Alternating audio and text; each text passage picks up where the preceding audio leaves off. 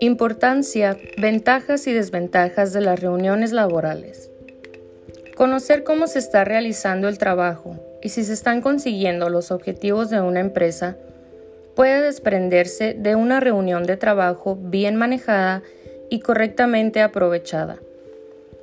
En cualquier equipo de trabajo, las reuniones son una parte fundamental en la consideración del grupo, en la transmisión de información, en el avance de los proyectos, en la motivación del equipo y en desarrollar procesos eficientes en la estructura de cualquier organización.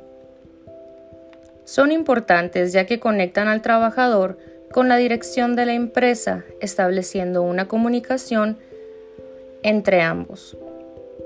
Pero también cabe destacar que es importante organizar reuniones optimizarlas y aumentar la productividad laboral.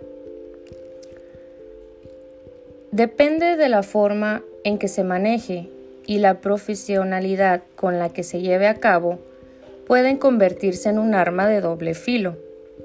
A continuación, se detallan algunas de sus ventajas y desventajas. Una de sus pros sería la comunicación bidireccional. Las reuniones empresariales conectan al empleado con la dirección o la gerencia. Permiten que la comunicación se centre en ambos lados, se discute y se llega a acuerdos comunes. La planeación y estrategias. Se tratan asuntos importantes que involucran a diferentes áreas de la empresa, por ejemplo, la producción, la publicidad, la productividad, ventas, compras, planes y objetivos, entre otros. La aportación y recepción de información. Finalmente, la información que se aporta y se recaba en su totalidad es muy sustancial y beneficiosa sobre todo al corto plazo.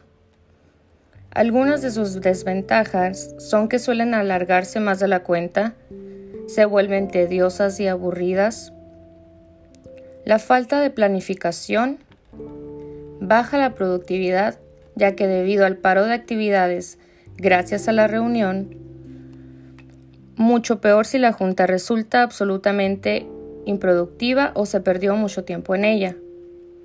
No se lograron acuerdos ni mejoras, es decir, no se llegó a nada, hacerla obligatoria para personas ajenas.